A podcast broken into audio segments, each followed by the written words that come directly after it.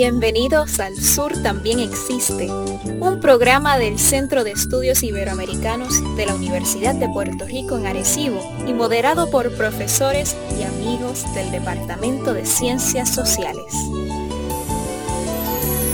El sur, el sur también existe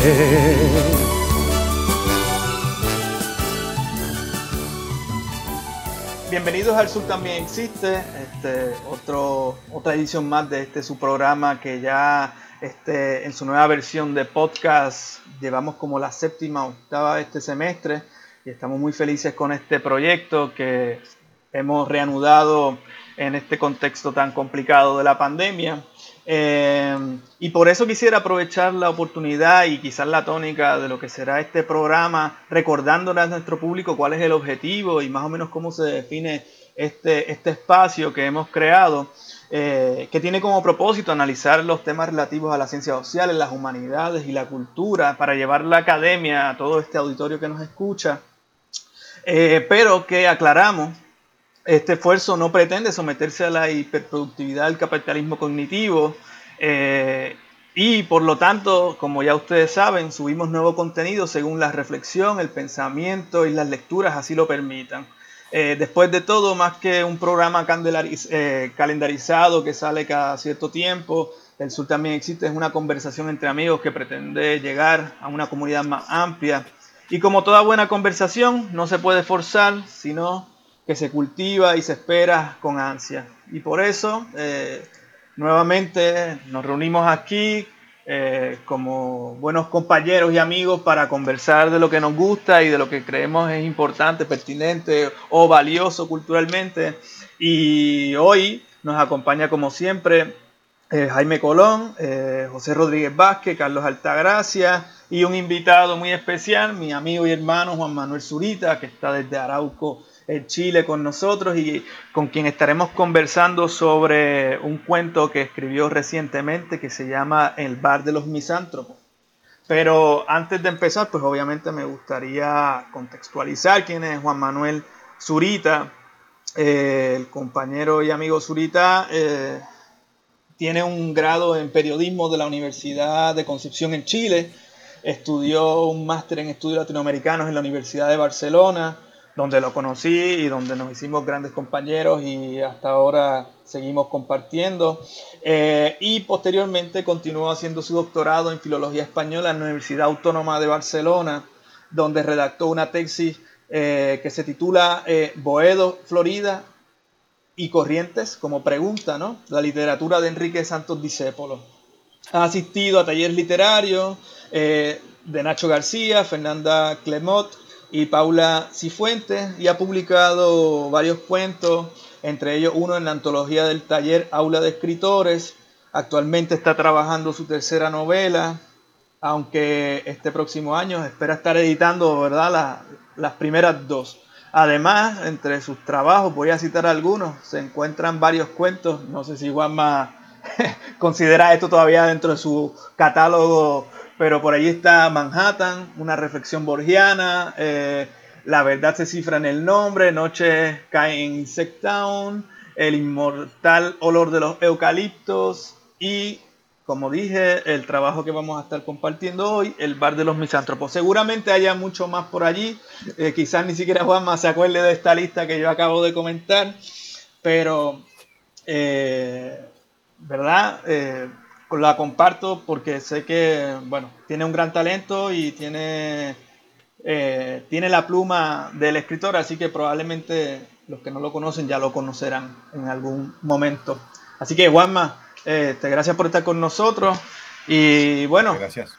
Este, no sé cómo podríamos quizás comenzar hablando, quizás un poco preguntarte, Juanma, Dime qué has estado haciendo y cómo has ido transitando estos últimos años entre la academia, porque pues ya te hiciste doctor y tal. Muchos escritores, ¿verdad? Se dedican solamente a escribir, a escribir, a escribir, no, no entran. Tú has transitado entre la academia y el mundo de la literatura y del trabajo del escritor. Cuéntame un poco cómo ha sido tu experiencia en, ese, en, en esos dos mundos, ¿no? Si es que... Bueno, o sea, ha sido como, bueno, como, como contábamos, nosotros nos conocimos en Barcelona, yo trabajaba de, de periodista en Chile en, medios de comunicación tradicionales, programas de televisión, y siempre tuve un interés literario, escribía desde, desde, niño, pero nunca con mucha disciplina. Entonces partí a Barcelona estudiar un máster, más que nada para cambiar aire, y poco me di cuenta que igual algo de sabía de literatura, que era una cosa medio insegura, que que, y me aventuré con un doctorado, y a medida que fui investigando, fui escribiendo también y retomé un poco el tema literario. O sea, volví a escribir. Yo creo que escribía mucho a los 18 años, 19 años. Y después ya a los 30 y tanto volví a escribir. Y me lancé un par de años atrás con novelas, que ya llevo escritas dos, que quiero editarlas.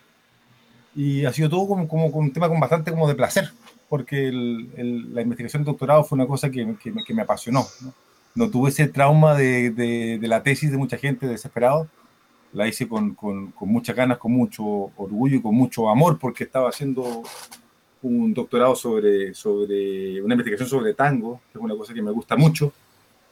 Y me dado cuenta que a medida que lo iba haciendo era un poco el mismo rollo que tenía yo, desde la orilla y llegando a, a, hacia un centro. Es decir, hacer el, un tango, una tesis sobre tango en literatura de alguien que es periodista eh, eh, y que está haciendo un tema literario, más de licenciatura en, en, en, en literatura, más que, que licenciatura en, comunicaciones, y haciéndolo en Barcelona sobre un tema argentino y siendo yo chileno. Entonces, esa cosa media como de orilla me, me gusta bastante y bueno, yo creo que el momento que más escribí o que más me entusiasmó escribir fue cuando estuve haciendo la tesis. Ahí como que retomé el escribir. Y así Escri una forma más, más prolija.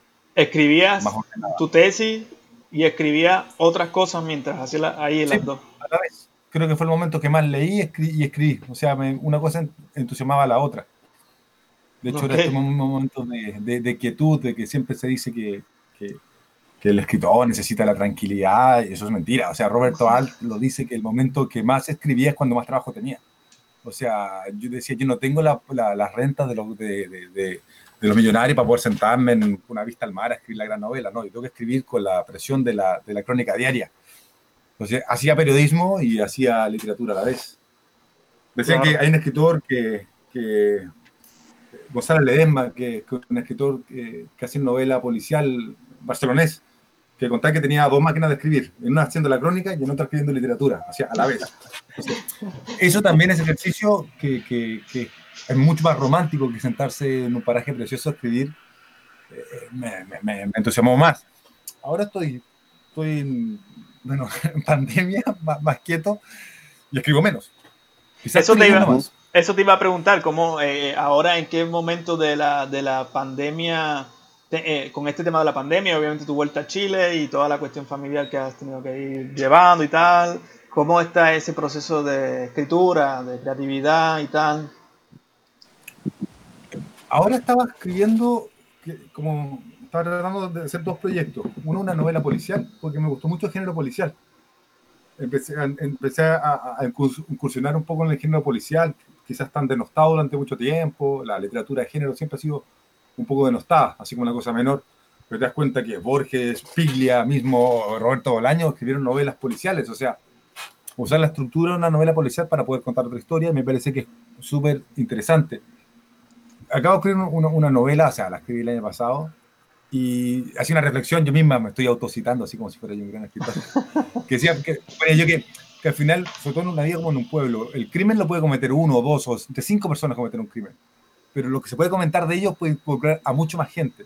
Entonces son todas esas cosas como paralelas alrededor que hacen que sea interesante un, un relato detectivesco, policial, como... El, creo que sí, una crítica en la crítica a Sangre Fría, Tomás Capote decía que, que, una sociedad se puede conocer por sus crímenes. O sea, hay mucho que decir a partir de ello. Entonces me parece que es que un, un, lugar interesante donde puedes contar una historia. Así que estoy tratando de incursionar en el género, que tiene una estructura que, que, que, que es súper clásica. O sea, tenemos un, un, un, caso a resolver y al final hay que resolverlo. Entonces, sí. Pero su mismo trayecto se pueden contar historias maravillosas en ese trayecto. O sea, Claro, claro. Que, que, que, el género permite, permite soltar más, aburra a la gente. No se tiene que contar un poco por ahí.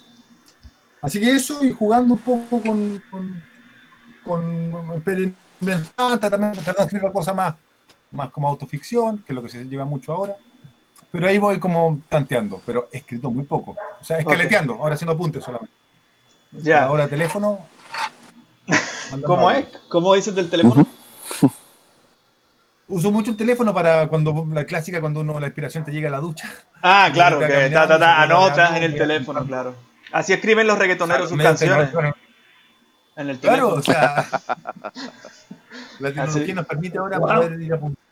Juanma. La, la clásica de tener bolígrafo y libreta ya no. Dime. Juanma, mira, nada, me gustaría preguntarte, porque siempre me parece importante, eh, un escritor hereda o se inserta en cierta tradición literaria. Eh, ¿Cuáles son los autores, tus autores favoritos? Es decir, has mencionado a varios, eh, desde Alt hasta, bueno, en el cuento Stevenson, etcétera.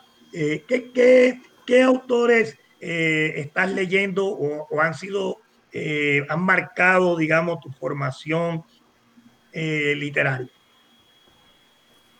A ver, bueno, desde los clásicos del colegio, yo creo que, que va por temas como por edades. En un momento de la vida aluciné con, con Bukowski, quería estar todo el día borracho y, y escribiendo. Pero después va pasando y me gusta mucho Piglia, me gustan mucho los argentinos, por no sé, no sé por qué cosa, sé mucho más de literatura argentina y de cultura argentina que la propia chilena. Quizás porque llegué por el tango ahí. Ahora estoy súper pegado con un escritor eh, santafesino, se llama eh, Juan José Saer, que por muchos es considerado quizás la mejor prosa de, de- de- de- Argentina de, por Borges. Y, y me gusta mucho que escribe sobre una, una, una zona que, que, que es la zona de Santa Fe y, y me está interesando porque estoy tratando de, de ver si puedo encontrar yo un, un- un relato dentro de lo que es mi zona geográfica. Obviamente Borges y yo creo que todo chileno y latinoamericano ha alucinado con Bolaño. De, de poetas jugando a detectives, de detectives salvajes o de, o de escritores haciendo grandes reflexiones, sentándose en un bar como en el 2066 que hace Bolaño. Creo que todos hemos alucinado un poco con él. Así, si ponerme tan rebuscado, Hemingway, Borges, lo- los, clásicos, o sea, lo- los, tipos que narran bien. O sea, soy muy del lector de eso, si me gusta la, la literatura que narra algo. Eh, eh, tú en, en- en tu tesis, yo creo que-. Perdón, no, perdón. lo- ¿Estamos ahí? Sí. Eh, en la tesis Sí, sí, te comentabas, eh, en tu tesis hacía un poco para la línea de lo que, de lo que José preguntaba. Decías por allí en los agradecimientos, y cito directamente, José Luis, José Luis Borges habla de, de la tradición que cada uno elige. Yo he elegido la mía. Ella está en la imperfección de las letras de tango y en el sentimentalismo cursi eh, que las inunda, ¿no? Eh, ¿Va en esa dirección un poco esa ¿Sigues ahí un poco en esa línea o, o te has movido? A ver, yo soy, yo, soy un consumidor de, de- de- de cultura popular y como buen latinoamericano me crié escuchando boleros, tangos, canciones melodramáticas y teleseries. Entonces, un poco la, la- la tradición que uno, que uno tiene. Y yo creo que eso ha pasado mucho desde el, surgimiento de la música popular. Yo creo que muchos de los acercamientos a la literatura que tiene uno son mediante las canciones. Entonces, un poco también va, va muy de la mano con eso. Y que la tesis fue, fue de ello. Claro. de cómo la, el, el- el- el- el- el melodrama se ha apoderado, no es que se ha apoderado, ha sido como uno de los grandes temas que hemos consumido nosotros, no solo latinoamericanos, en general todo el mundo, o sea, lo- los Beatles también hablan de amor. Y, y yo creo que un poco por ahí, o sea, el, el- el- el- el relato que cuenta una historia y que, y que juega un poco con, con- con los temas clásicos de la literatura, siempre ha sido el amor, un poco la, la nostalgia, la bilis negra, y Sí. todo- todos esos temas que, que siguen alimentando la literatura desde, desde tiempos pretéritos, siempre. Claro. Así Eh, que ahí, o sea, Tú sabes que, Juanma, que hablabas de la novela policial, eh, nosotros un poco por motivados por Jaime, que está aquí con nosotros, que es el único que tú no conocías, eh, bueno, que no nos conocimos porque no estuvo con nosotros en el viaje allá a España.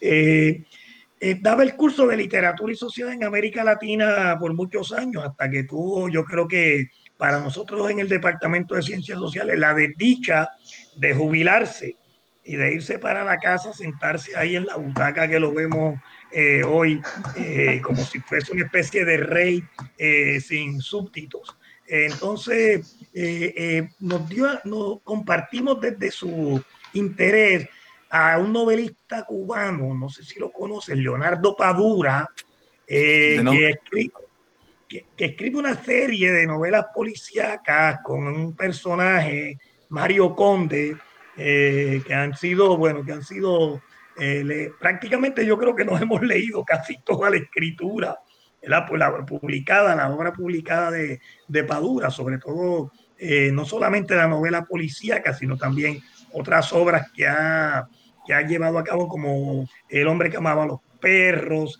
etcétera. Entonces, eh, ahí, ahí no, no conoces a Padura o solamente de nombre, no forma parte de, de la literatura que has revisado. De, nombre, obviamente que sí. O sea, muy conocido nombre, ¿no?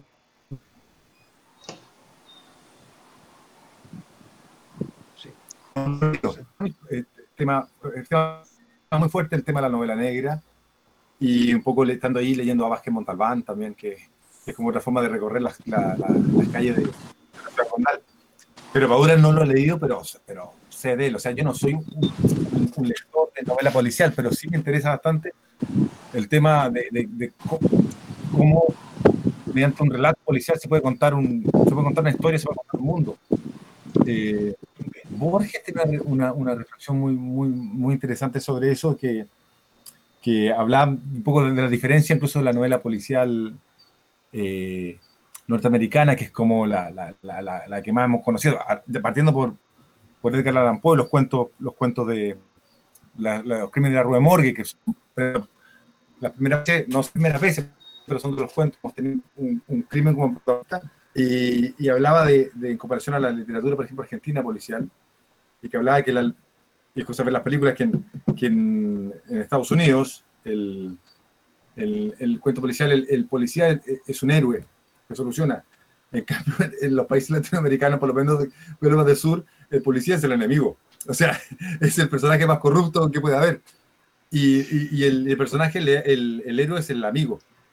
Y que, y que hay una cosa muy, muy choro que tiene la, la, novela policial, es que es la, es la novela como intelectual por excelencia, porque al final cuenta, en comparación a la, a la vida real, en la novela policial y el cine policial, es la inteligencia. Quien resuelve la inteligencia, el crimen se resuelve mediante la inteligencia policía cuando nosotros sabemos todos que el, que el crimen siempre se resuelve mediante la tortura y la delación. O sea, la policía obtiene las conclusiones de, de, una confesión mediante la tortura o, o la delación. Entonces, es como súper paradójico, porque estamos hablando de un mundo que es súper falso. O sea, el policía súper noble, inteligentísimo, que soluciona todo, cuando sabemos que al final la punta de hostia se, se logran las confesiones en la vida real. Entonces, es muy, la novela policial es muy literaria por lo mismo, porque estamos jugando una especie de entelequia una cosa que es como falsa, pero que nos permite jugar tremendamente con, con, la reflexión. Y, y, eh, y aventura que el psicoanálisis, o sea que la novela policial viene a ser como la novela psicoanalítica por excelencia. Ahí ya no me meto más, son, son reflexiones de Piglia, pero que, que son súper interesantes cuando uno las lee. Sin ser yo perito en novela policial. eh, Jaime iba a comentar algo, perdóname Carlos, y también ahí le das a tu micrófono y lo enciendes. Ajá, Jaime. No, no, si Carlos tenía algo que decir. No, no, no. Mira, eh, me parece que es interesante eso que has estado diciendo eh, sobre las distintas formas de, digamos, esclarecer una situación, ¿verdad? Eh, la delación, la tortura, versus esas formas tradicionales de la razón, eh, que eran poco las que se utilizaban en las novelas más clásicas, pero eh, a mí me parece que hay un ingrediente también que eh, se puede añadir, que es el de las intuiciones, que me parece que es un elemento que está bien presente, por ejemplo, en ese autor del que estaba hablando José, este, cada vez que sentía una corazonada, eh, pues eh, ese era un indicio, una pista de que andaba por el camino correcto. Así es que eh, yo creo que es un, eh, digamos que es un, una gama de posibilidades bien amplia, ciertamente, para llegar a esa, digamos, a esa clave de, lo que se está tratando de descifrar.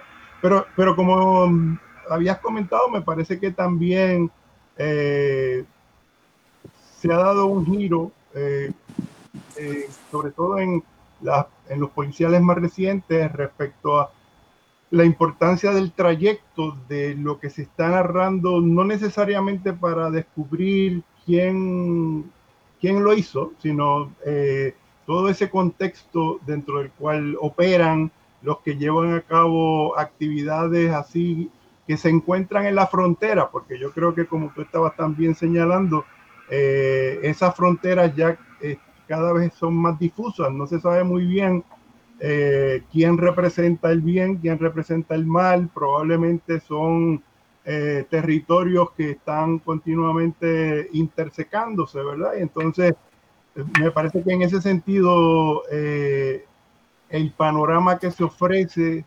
de no solamente del universo literario, sino incluso de la sociedad sobre la cual, aunque sea de manera mm, un tanto oblicua, se está tratando de ofrecer algunas pistas, ¿verdad? Pues eh, se tornan mucho más complicadas para descifrar eh, esas claves mm, que eran en última instancia las claves con las cuales originalmente operaba el género. Ahora, esto me trae eh, no sé si sea conveniente empezar así tan abruptamente, pero me gustaría que quizás eh, comentaras algo sobre el cuento que nos que nos ha servido de pretexto para hacerte la invitación, ¿verdad? Que es el cuento sobre los misántropos. Y me parece que ahí hay digamos, también eh,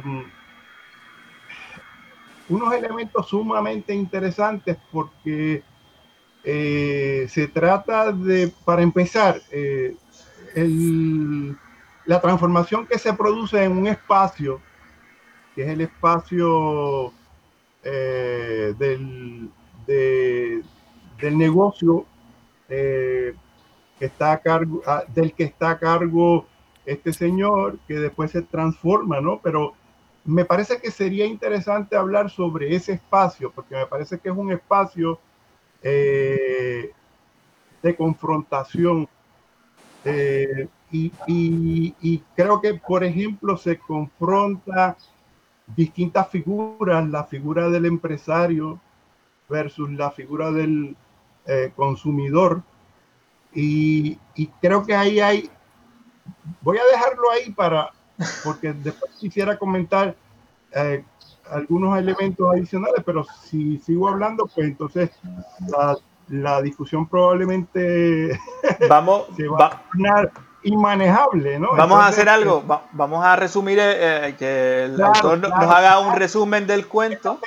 esa, sería, esa hubiese sido mi invitación eh, y estaba un poco tratando de, provocar la situación, así es que un, buen, eh, un buen moderador como lo es Gabriel, pues eh, llama a capítulo. No, no, no, el que nos no llevaste tú al cuento y sí, sí, está, está es interesante. Juanma, este fue El Bar de los Misántropos, el título ganó el primer lugar en el 21 certamen literario de relato breve de Villa Colindra en, en Cantabria eh, a principios del año pasado. Eh, así que eh, este es el primer premio literario que te gana. ¿O no? Primer concurso también. El primer concurso. Todo. No, tiraste al primero y el primero lo gana. No, no, tío. O sea, ¿de qué estamos hablando? Así que. mucha suerte. Juanma, un poco cuéntanos de qué va el cuento y entonces podemos empezar a hacer esos análisis que, que, le interesan a Jaime y que a mí también y yo sé que a los demás también. Bueno, el, cuento está estructurado como, primero que todo, como, como una discusión donde habla solamente una persona y que increpa a, a, un otro, que era un cliente de, un bar que, que, que, el primero había fundado y que tras una, un, momento como de, que se empieza a consolidar un bar como un bar muy particular donde se juntaban personas que, que, no tienen que conversar entre ellos cuando está lo contrario. La idea de los bares es que la gente comparta. Y en un juego medianamente como de petulancia hasta intelectual, podríamos decir, se juntaban en este bar que se, se autodenominaban como el Club o Bar de los Misántropos. Y eh, empieza a correrse la voz por este bar y llega en un momento a un, un punto donde Gonzalo las cosas mueren de éxito. Eh, alguien, un periodista va, hace una crónica sobre el bar denunciando esta, esta petulancia y se provoca el efecto Funa, que, que, yo creo que está tan, tan de moda ahora, de hecho de, de, de, de que por las redes sociales opinar con forma tan, forma tan, tan, tan acusadora y al tipo se le va de las manos lo que, lo que ha armado y, y hace fracasar su, su, negocio, su club y acusa la complicidad que tiene el, el silencio cómplice. Es decir, que, en un momento de lo, que habían logrado fundar entre todos y, y, y, termina y le viene lo que, en un fracaso del, del, del bar, y lo que hablábamos recién del cliente, el, el, concepto de cliente dueño del bar, como el, el, tipo al final hace un negocio con algo totalmente distinto y, y, le va aún mejor. Y un poco el relato de, de, de, del, de esa necesidad de repente de, de lo correctamente, de lo políticamente correcto, de caer bien a todos, de estar siempre como, como sin poder, sin atrever a definirse muchas veces como contra algo por miedo a, a, que pase lo que le pasó a este tipo. Que al final lo criticaron por, lo, lo, lo acusaron de ultraizquierdista, lo acusaron de ultrafascista. Y lo, lo, que único que quería era tener un espacio donde poder jugar un rato, ser quizás petulante y, y, creerse más inteligente que el resto, porque todos podemos hacerlo una vez. Solamente que era, este espacio era un bar y se juega con este concepto como, como de club. Yo creo que muchos seres humanos somos aún muy tribales, que nos gusta estas cosas de como de especies de cofradía, de, de, de clubes, y este romanticismo de, de, creernos parte de algo. Y bueno, era un club de misántropos, donde al final eran pura gente que realmente amaba el género humano, pero decían odiarlo para, para poder defender el, esa, esa, esa, necesidad de repente de poder guardar silencio de no tener que opinar siempre, que, que, están demandados ahora, sobre todo con el tema de las redes sociales, que están demandados la opinión, o sea, el tener que posicionarse inmediatamente sobre algo. De Oye, hecho, Juanma. ¿Mm? Ah. No, dime, dime. Eh, saludos de acá, de acá. Eh, una pregunta así muy, muy, muy directa.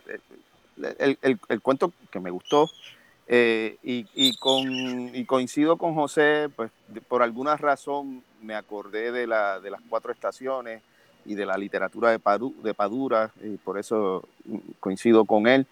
Eh, y una de las reflexiones que hace Padura allí, que yo, y ahora viene la pregunta, eh, es, es, es, una pregunta sobre el miedo y los efectos del miedo. Eh, tú, tú, en, en, tu cuento, me parece que eh, el miedo, a pesar, creo que se nombra una o dos veces, sí. eh, una o dos veces lo menciona, eh, eh, pero, yo, pero me parece que está, que atraviesa el, la, las 11 cuartillas que leí eh, a través del, del, personaje. Entonces, te pregunto, precisamente, es, una, es una reflexión sobre el, sobre el miedo y los efectos del miedo. Me gustaría que, abundaras por ahí, si te parece. Bueno, a ver, si lo, entendí bien, eh, a, a, a, mí la, la, y porque fui parte, porque fui adolescente también, y, y, y, fui más joven que lo que soy hoy, o me considero joven, fui yo de, ju de, juicio muy rápido también, fui muy acusador, fui muy, muy, muy lapidario, y de repente uno tiene miedo que si las cosas se le vengan en contra a uno, y en, y en ese sentido, sí, o sea, los personajes igual como que se esconden en, en, un, en un espacio donde pueden dar rienda suelta a, a, a, a jugar también con, con, con, con, su prejuicio y todo, sin este miedo a, a, no sé si una sociedad, si me tan, tan, tan, así tan amplio pensar, pero por lo menos grupos de gente que siempre están, lo que contaba yo, están demandando cuál es la opinión de uno al posicionarse. Y, y, el, y, si, y si va por ahí el tema del miedo, sí, o sea, de hecho yo mismo no tengo redes sociales porque me dan miedo. O sea, y no es que tenga miedo que la CIA eh, venga a saber lo que soy, basta que compre con una tarjeta de crédito y ya la CIA sabe que soy, así que tengo esa paranoia. Sino de repente del, del equivocarme, del, del, del, de, esta, de esta, como que pues, turba, no quiero hablar tan, tan así, de usar palabras como desmesuradas, pero tan acusadoras y, y, y demandantes de, de, de, opinión. Una frase, una reflexión de, Humberto Eco, que no la he leído, solamente la he leído así como en, en, en, recortadas en periódicos, que hablaba que la discusión antes de, dos tontos en un bar, ahora tiene, con las redes sociales, ha cobrado una importancia que, que la tuviera como si la diera un gran especialista.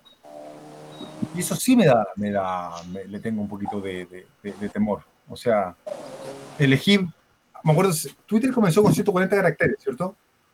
Dije yo, nada, nada muy interesante, porque esto es 140 caracteres, o sea, hay que darte un poco más de reflexiones más largas. Aunque los 10 mandamientos, que, que, llevan bastante años gravitando nuestra vida, están escritos en 140 caracteres. Pero, pero me refiero que, a que, a que sí, o sea, que vivimos en un, momento donde la, posibilidad de expresar opinión es, siempre, siempre es bueno, eh, están, están demasiado quizás sobredimensionadas por el tema de las redes sociales. O sea, tiene tanto eco. O sea, yo creo que ni siquiera un rayado una pared tenía tanto eco como lo que tiene de repente una, frase retuiteada. No sé si estará bien o estará mal. Quizás soy muy inquisidor yo pero me parece que de repente sí esas cosas les tengo un poco de, temor, porque yo era muy así, yo apuntaba mucho con el dedo antes. Ahora creo que menos, espero. Eh, Jaime, eh, resumida la... Ahí está. No, una reacción a lo que preguntó Carlos, porque eh, recordé a raíz de la pregunta que él formuló, un documental que vi en estos días, no un documental, es un, pero es una película chilena. Eh, yo no sé si, eh, si la conocen, eh, a grandes rasgos, es una, es una película corta, pero a grandes rasgos de lo que va es sobre un profesor que eh, está un profesor ya bastante envejecido que empieza a escuchar ruidos eh, eh, al lado, en la casa de al lado. Y ruidos bastante extraños, ¿no? Entonces, mm, mm, siento un poco, yendo en la línea de Carlos, ¿verdad? Yo no sé si temor o pudor por no tratar de averiguar exactamente qué es lo que está ocurriendo al lado, pero de todos modos le pica la curiosidad. Eh, y entonces eh, los ruidos empiezan a tornarse en determinado momento un poco más tenebrosos, eh, hasta el punto de que se oyen gritos, se oyen bueno, el asunto es que eh, no, quiero hacer, eh, no quiero eh, explotar el, el, video, pero ayuda a entender esa situación del profesor, el hecho de que la película se desarrolla durante los tiempos de la dictadura, ¿no? Entonces,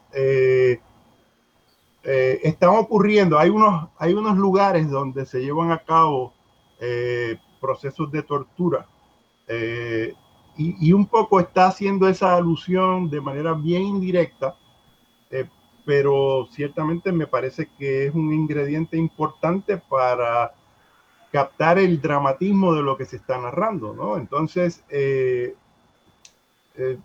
yo no, yo no capté exactamente el mismo tipo de temor en el cuento, pero sí eh, había algo que apuntaba, me daba la impresión de que apuntaba a, bueno, cuáles pueden ser las consecuencias eh, de emprender ciertos cursos de acción eh, que probablemente no, no se adoptan en el cuento, pero que este, podrían estar implícitos, pero a lo mejor nosotros estamos eh, elaborando un cuento alternativo.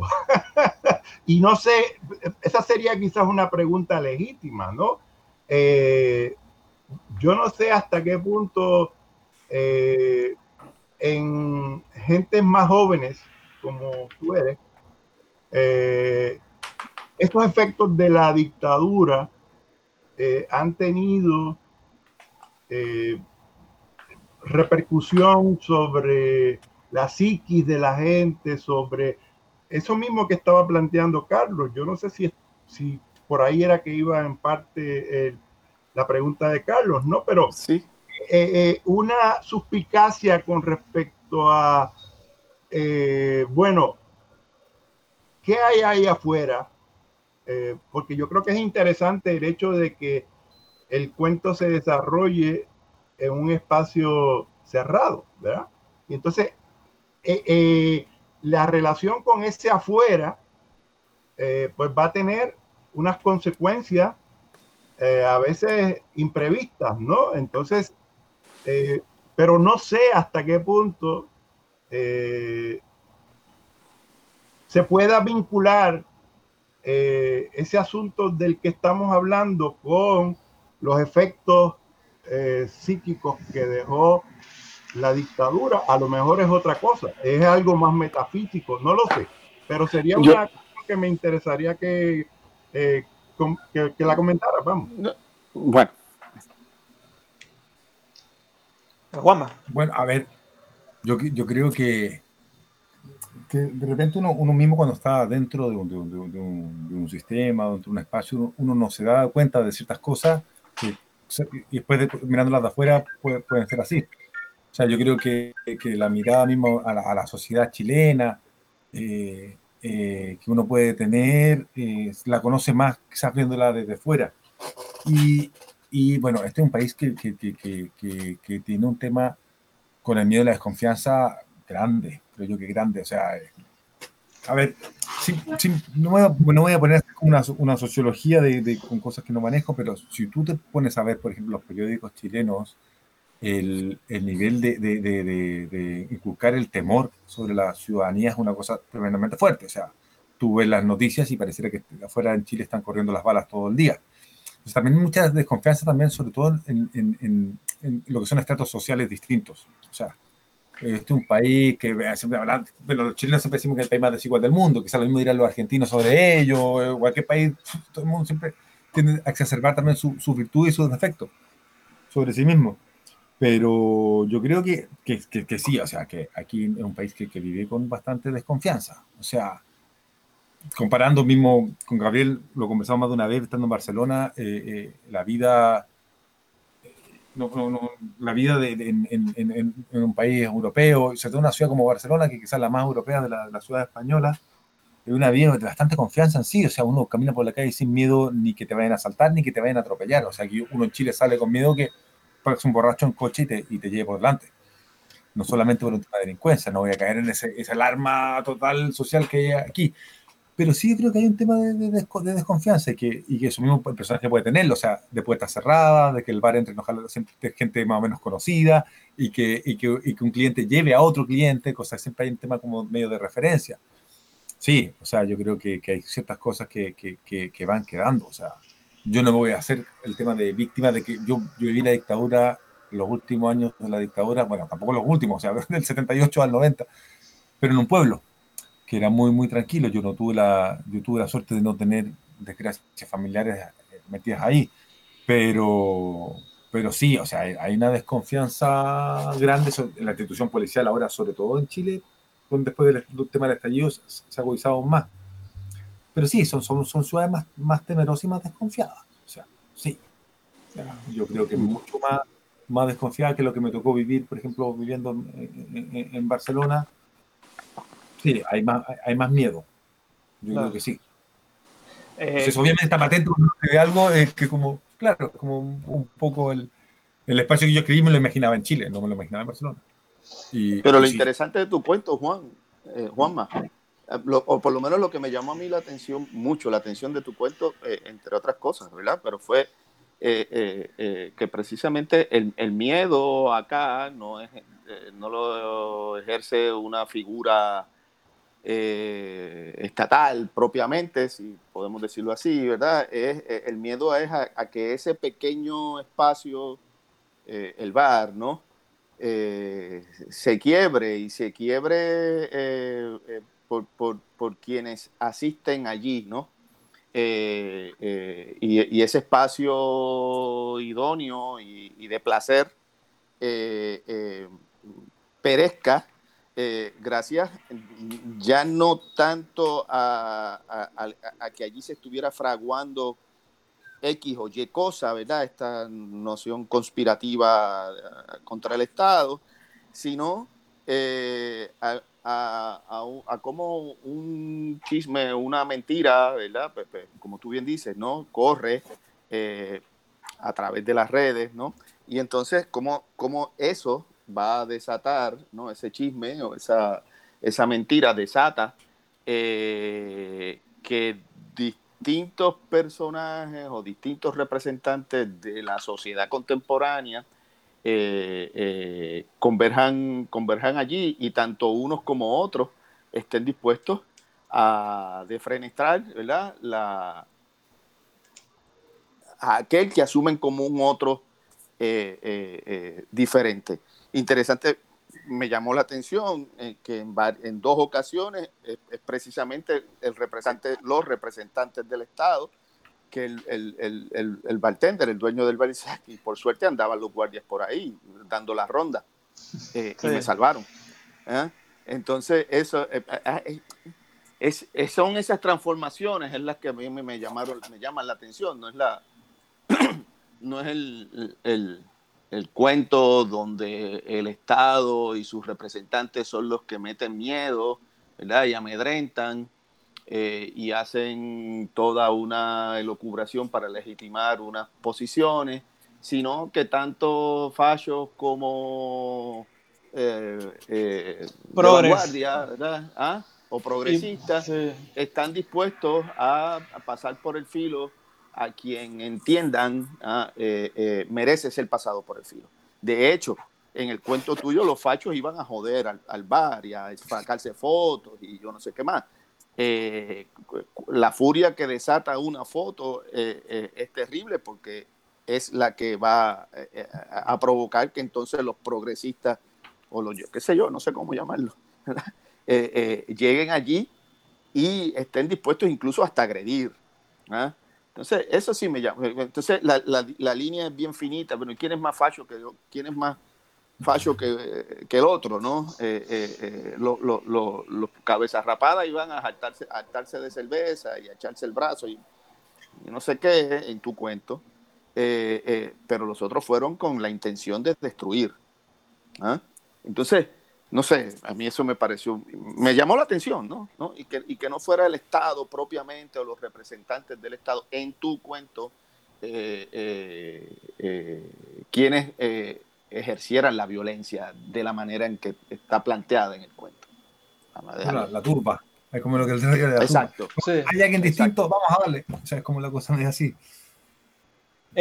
yo, ah, bueno, sí, así Juanma, que después no, no, sí, no, sí, es obvio. O sea, el, el, de hecho, es una foto de, de, de, Mark Twain, que Mark Twain tiene un cuento que se, que se, llama muy bueno, un relato que se llama Cartas desde la Tierra. Y Mark Twain, que era un gran misántropo. o sea, odiaba a todo el mundo. Un escritor cómico, que escribía novelas con gran sentido de humor, como Tom Sawyer. O sea, y, y, hace un cuento de Cartas de la Tierra que es muy bueno. Y que la foto su bigote grande dice, ah, tira Nietzsche, es un nazi. O sea, es que era como, joder, era como, puta, nos arrancamos de los tontos, vienen los tontos que por nosotros, o sea, nos fuimos, o sea, nos, fuimos y hasta allá vienen a buscarnos, como, no sé, informar todo. Me parecía que, la foto de Mark Twain, porque Mark Twain representa realmente, eh, Mark Twain es un humanista, o sea, por lo menos lo que conozco yo de él. O sea, no sé si alguien lo podría acusar a Mark Twain de, reaccionario. Creo que no. Pero claro, como la foto se parece y tenía el mismo bigote, venga, vamos, vamos a por ello. Claro. A mí me parece muy. Ah, ah, ah, perdóname, sigue, sigue, no, sigue.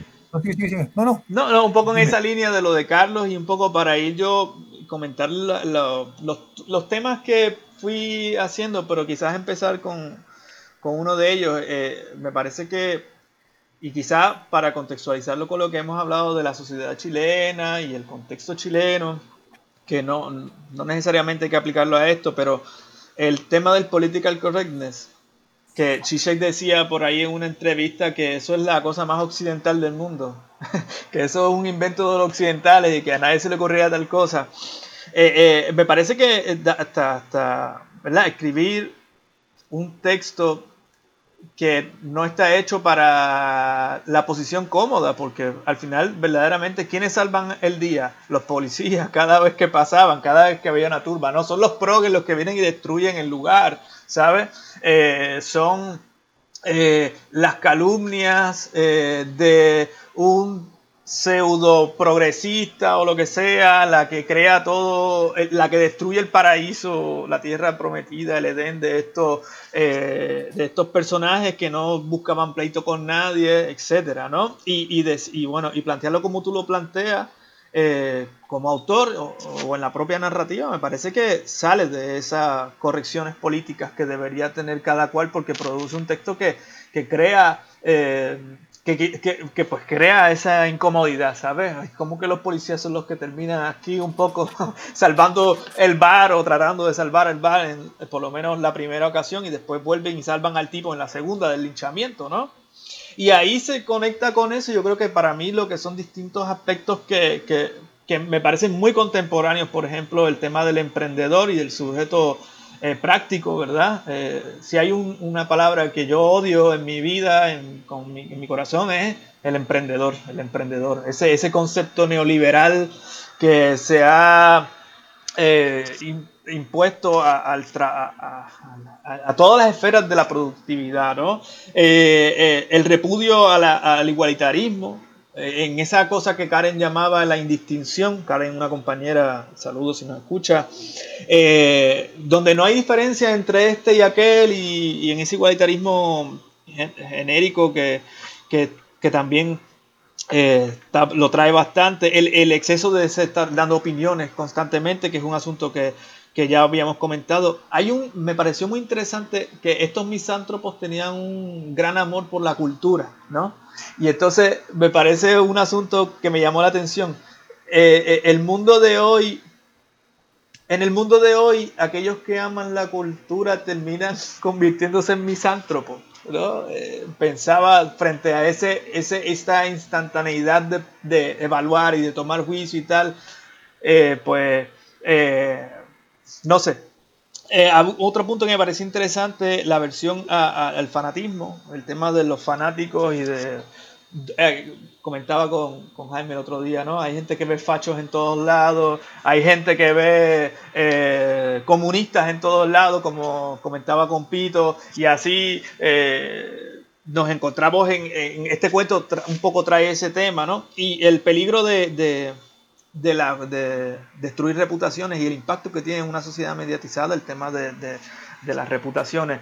Y me parece que esos temas están por ahí una y otra vez dando vuelta, dando vuelta, que constituyen pues obviamente un cuento que lo hace sumamente contemporáneo, sumamente actual, de mucha vigencia. Eh, y bueno, empezando por el political correctness, eh, que, dime qué, te parece a ti, este, más o menos esos puntos que te comento. Bueno, yo creo que hay, un tema que es como súper clave en, esto que se llama la comprensión lectora. Yo creo que la gente lee muchas veces sin comprender y se queda con una frase. O sea, tú te puedes ver, por ejemplo, en eslogan político de cualquier candidato del espectro desde más de derecha hacia más de izquierda, Mandela aparece citado por todos.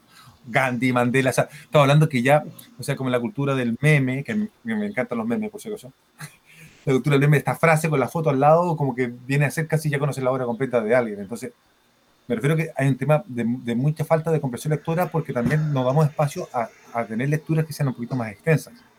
Entonces queremos el resumen rápido y ojalá que una frase nos no, no resuma todo. Entonces pasa a ser desde la camiseta de Che Guevara o la frase de Mandela como una cosa como de, posición. Y lo que decía recién, el, el, ver fascistas en, todos lados, a ver, yo creo que una cosa que es muy importante es que hay que cuidar el vocabulario. No, no estoy diciendo que yo tenga un vocabulario yo preciso, estoy hablando de la precisión del vocabulario, no solo la amplitud. De cuando llamamos algo siempre de la misma forma, eh, eh, ya pierde valor.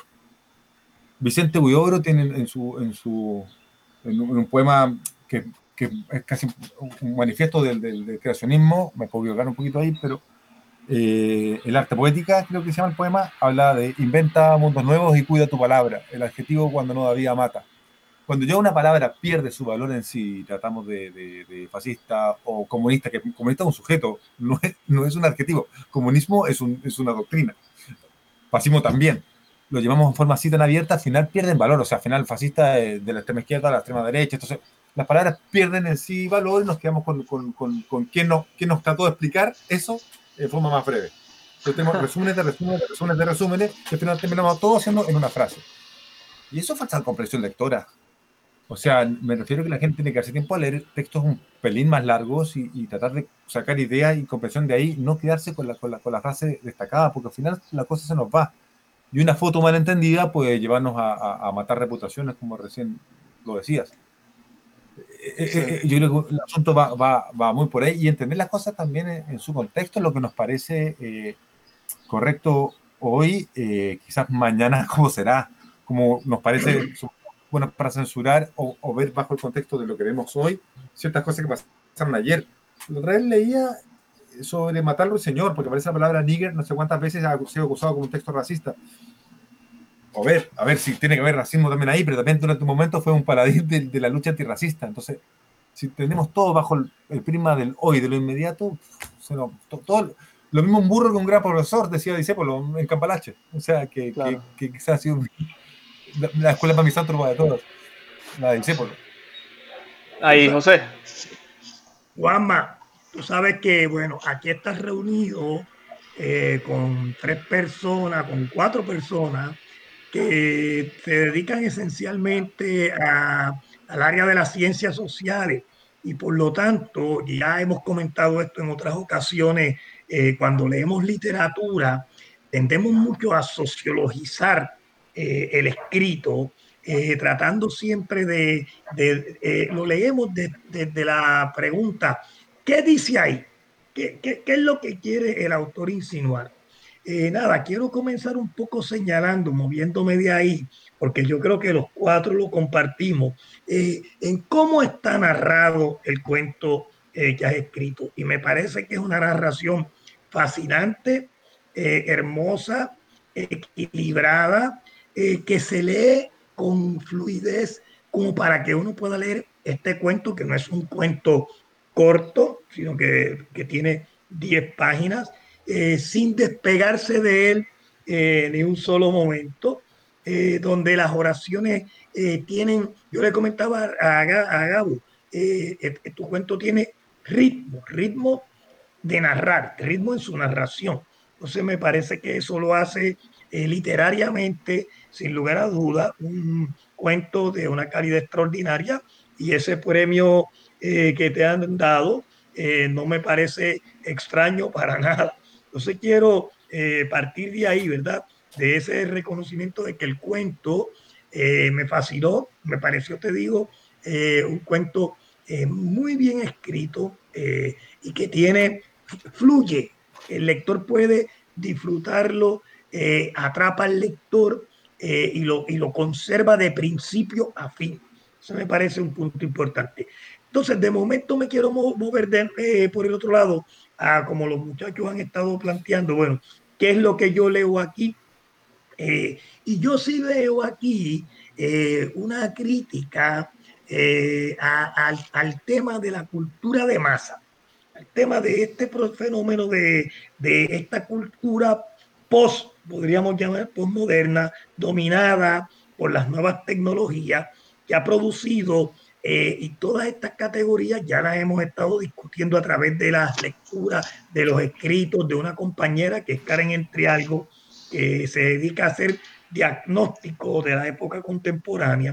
Eh, esta cultura produce una horizontalización, es decir, una especie de lo que ella llama eh, una, un, igualar y, una, y es una cultura que no le gusta la verticalidad, no le gusta las distinciones entre lo alto y lo bajo, entre lo superior y lo inferior. Todo el mundo eh, es un sujeto igual a otro y todo el mundo, todas las opiniones que pueda emitir cualquier sujeto tienen el mismo valor. Eh, puede ser el sujeto más educado, más culto o más especializado en el tema que se está ventilando, que el ignorante más grande eh, del mundo que, se, ha descubierto que opinar es un derecho eh, que poseemos todos y ha confundido, a mí me parece que hay algo ahí en la queja de los misántropos, en la queja del narrador, eh, eh, se ha convertido en un individuo que incluso ve con malos ojos esa pretensión de algunos de colocarse fuera del registro que nos iguala en, en, el parloteo, en el bla, bla, bla, este interminable. Entonces me parece que hay por ahí, eh, eh, ahí has apuntado un tema eh, de mucha actualidad, como dice Gabo, que están los sociólogos trabajando sobre, sobre él en, el, en, estos, en este tiempo. Entonces me parece que además me quería destacar esa transformación de hacia el misántropo, poco algo que creo que trajo también Jaime, es decir, esta, eh, eh, me, quisiera contrastarlo, o se me ocurrió contrastarlo. Durante un tiempo los hombres de letra querían estar comprometidos con la situación de las masas. En otro tiempo, los hombres de letra querían estar actuando para transformar el mundo y levantar a las masas y colocarlas en el nivel donde había estado una clase dominante que se había apropiado de la riqueza y la cultura. Y entonces ahora parecería existir un momento en que los hombres de, de, cultura se sienten asediados, agobiados por esa cultura eh, de masas en donde ya no pueden competir eh, y carecen de toda, de toda autoridad y, se, y se, se diluyen. Es decir, allí donde todo el mundo puede hablar, eh, el ruido no permite escuchar la voz de ninguno, ni siquiera la, la voz de los que tienen de alguna manera un fundamento eh, cuando hablan eh, de un determinado tema. Y ese me parece un, un, punto temático interesante en tu cuento. Y por último, yo me imagino que a Jaime le habrá pasado. Yo leí el cuento y recordé inmediatamente una novela que he querido regresar a leer y lo hemos mirado, yo creo que Jaime lo hizo, que es La caída de Albert Camus, Albert Camus eh, que es exactamente ese individuo que entra al bar, tú te acuerdas de esto, ¿verdad Jaime? Eh, entra al bar y narra eh, en primera persona todo, el todo, el tiempo. todo el tiempo. Es una obra fascinante donde el personaje se queja eh, del ambiente eh, sociopolítico eh, de, su época, que se parece mucho a este, que es un ambiente tribal, las tribus de la derecha y las de, las tribus de la izquierda, de fanáticos intolerantes y sobre todo, me parece a mí, de cosa curiosa, una democracia que en vez de producir gente que habla, pero también gente que escucha, lo que parece producir es un ruido ensordecedor donde nadie escucha. Entonces, eh, nada, quería hacerte ese comentario eh, porque me parece muy importante eh, esa, esa, técnica de construir el cuento, esa narración que me recordó mucho a a Camus que fue premio Nobel el francés allá para, para los inicios del 60, creo que 59 o 60, fue una de las últimas novelas que publicó, si no la última, creo que fue en el 58, eh, y que eh, eh, traía, como tú, este, esta forma de plantear una, un contexto histórico muy peligroso de intolerancia, en donde a, veces el, el, hombre quizá eh, de cultura no tiene otra alternativa que buscar algún refugio en un bar de misántropos donde el silencio tenga, como tú planteas muy bien en el cuento, eh, una posibilidad eh, de existir. Entonces quería comentarte eso. Bueno, el, el, hablando, recién mencionaba a Camille, lo, que citaba yo recién, la, la, frase de, de Disépolo, lo mismo un burro que un gran profesor. O sea, me habla esta, esta, cosa de como de que de, de todo e, equiparado. pero, en fin, o sea, es como también es, difícil cuando uno habla desde de, esta plataforma desde, desde la arriba o, de, confundirse con las masas, como si uno fuera también eh, parte de ello. Lo que, lo que sí yo creo que hace falta es que al interlocutor no hay que tratarlo como tonto, o sea, hay que tratarlo bien, o sea, hay que elevar la discusión planteando siempre arista más allá de lo, de lo emotivo. El asunto es que cuando siempre lo emotivo gravita en todo, nos vamos, no hay discusión posible, porque caemos inmediatamente en el adjetivo. Entonces, si toda la discusión se, transforma siempre en un, tema emotivo, que es el gran problema que nosotros podemos tener en las ciencias sociales, que todos pueden discutir sobre nuestras áreas. Yo no puedo ir a donde un constructor a decir, oiga, el puente no se hace así. O sea, no puedo. O sea, a, él lo valida cierta disciplina técnica que dice que el puente se tiene que construir con concreto y no, que el puente digo yo hágalo con madera. Yo no puedo discutirlo ahí y, está, y está totalmente válido que me diga, usted no sabe nada sobre esto. Nosotros, las ciencias sociales y lo que tiene que ver con el arte, es mucho más difícil poder plantearse así mucho más difícil quién eres tú para venir a opinar sobre esto. O sea, yo creo que no nos, que, no, no, queda más que, que, que, conversaciones entre cuatro aquí, y a, a programas radiales y a quien quiera escucharnos que bienvenido sea, pero, pero es difícil, o sea, de, de hecho, a ver, el bar, con lo que significa un bar, sea de lo misántropo o el que sea, y que incluye idea alcohólica no hace más que también un poco atontar nuestras conversaciones. O sea, podemos terminar encontrando preciosa una canción que suena horrible por no caer en el típico ejemplo machista de que, estamos encontrando hermosa a alguien que no lo es. Me refiero a, cambiar el chiste machista a, a traspasar otras cosas. O puede resultar muy interesante algo que, dice alguien con un par de copas de alcohol y que, y que, no, y que obviamente estando sobrio no nos parecería así. El asunto es que hay que, yo creo que como escritor o como cientista social o, o, cualquier encargado de comunicación hay que ser, quizás la palabra valiente puede ser desmesurada porque suena muy a, algo positivo, pero quizás ser menos cobarde y, poder plantearse de, no caer siempre en el tema emotivo y la adjetivización.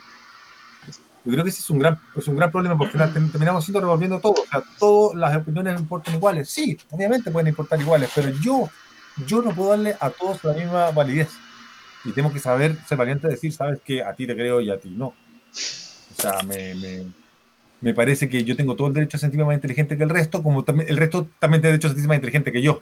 O sea, somos iguales, o no somos iguales, puedes considerarme mejor o peor, pero por favor no pasemos iguales con un tema de, de, de, empatar.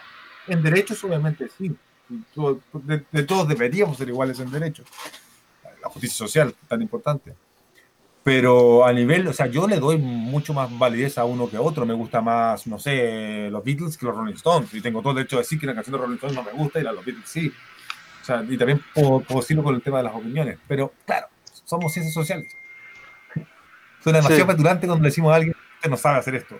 Pero un constructor o un cirujano nos puede decir perfectamente a nosotros eso. Claro. hay, hay un eh, eh, Jaime iba a hacer un comentario. Yo solamente quisiera, eh, antes de que pasara Jaime, citar tu, ¿qué, es un bar de misántropo. Bueno, es un lugar donde está permitido el derecho al silencio, la libertad para no oír sandeces, de, de despercudir los oídos de tanta idiotez. Eso, ese era el bar de los misántropos, ¿no? una cosa que a veces nosotros aquí en conversaciones eh, pues también tratamos de construir en estos espacios virtuales, ¿no? Eh, pero Jaime, tú ibas a comentar algo y después... perdóname antes que Jaime eh, comience a hablar. Bueno, Jaime sería un asiduo visitante de Ya, ya, tendría el hígado pasado. Estaría entre los 12, porque al bar, en el cuento, al bar asisten 12 que y bueno, y el Y se sentaría, se sentaría en la barra, ¿eh? Se sentaría en la, barra. Habría un cóctel con su nombre. Sí, sí, sí, sí. Lo celebraría. ¿Quién te asegura a ti que no lo tengo pasado ya? Pero eh, me ha parecido bien interesante eh, lo que ha estado planteando, sobre todo Pito, eh, ya antes había reaccionado al, asunto del miedo eh, que había traído a colación Carlos. Eh, yo, yo, yo ciertamente coincido con él en que hay algo pero es un poco difícil de precisar a qué responde, porque a veces los autores no están del todo conscientes de, así es que eso lo podemos dejar por ahí como un gran signo de interrogación y quizás este eh, después tú le puedes dar un poco más de cabeza, pero de todo modo eh, creo que eh, sí se podría plantear, yo, yo, yo, yo difiero un poco de lo que está diciendo Pinto con relación a que la, el parloteo, como lo llama Karen, eh, eh, sencillamente sea un intercambio en el cual no nos escuchamos eh, y ahí se queda la cosa. Yo creo que lo que está probablemente ilustrando tu cuento, y entonces me parece que uno podría especular. yo no soy psicoanalista ni, y Dios me guarde porque que no entiendo y, me da miedo a veces incluso, pero de todos modos uno podría eh, especular diciendo, bueno, eh, ese afuera que probablemente eh, encarna una amenaza difusa difusa. En otro momento puede haber estado representada, eh, como nosotros aquí estamos insinuando, por ese estado eh, que tenía aspiraciones de erradicar toda una serie de formas de vida, de controlar prácticamente hasta la dimensión más íntima de las personas, eh, bueno, eh, ciertamente yo creo que, y un poco tú lo has planteado, esa no necesariamente es una preocupación que mantenga la vigencia en estos momentos que tuvo quizás eh, en otro momento histórico, ¿no? Pero entonces me parece interesante que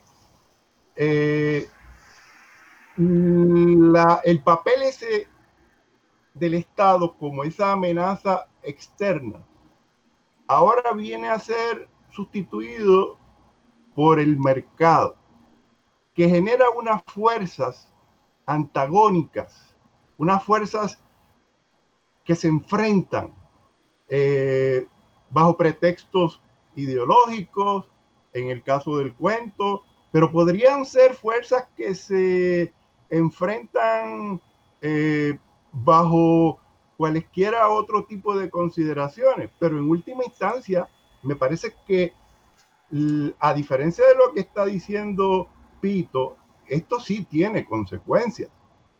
E, esos enfrentamientos que se generan probablemente fuera por esta difusión de unas noticias tergiversadas, eh, y que entonces van creando un espíritu de animosidad hasta el punto de que nos sentimos autorizados a intervenir en ese espacio que esta gente habían convertido en una especie de recinto sagrado, de un refugio del cual eh, alejarnos de la cháchara esa que no nos interesa. Eh, ok, eh, son intercambios muchas veces eh, infundados,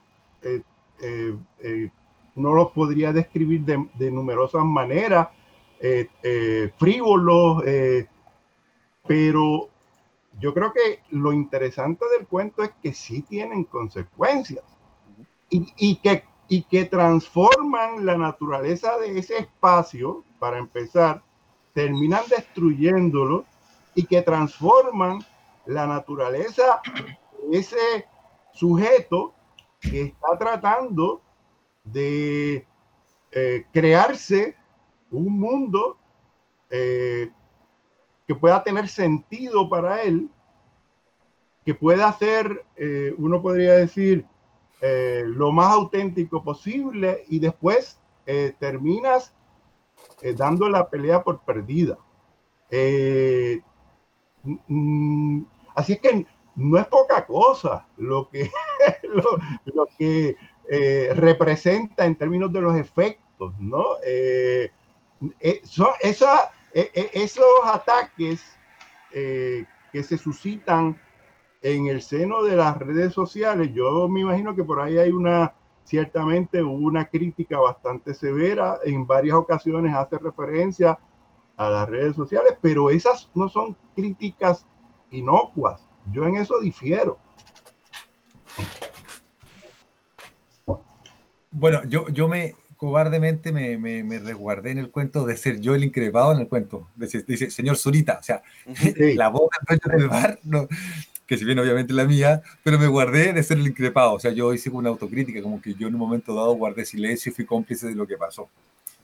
Pero me refiero al, tema de, lo que hablaba recién de la, de la crítica a las redes sociales y todo eso. O sea, yo le tengo yo personalmente tengo cierta versión a las redes sociales. Me he negado a abrírmelas eh, porque les tengo, te decía yo, me tengo un, cierto, cierto miedo. Claro, quizás sea un... ¿Ah? ¿Ah? Claro, entonces me refiero que, que claro, el tipo al final esta, esta este persecución que, de la que fue víctima eh, eh, lo termina haciendo claudicar y, cerrando el, boliche. Se cierra por dentro y se abre un McDonald's. Porque al final se sabe que económicamente por un lado le da mucho mejor.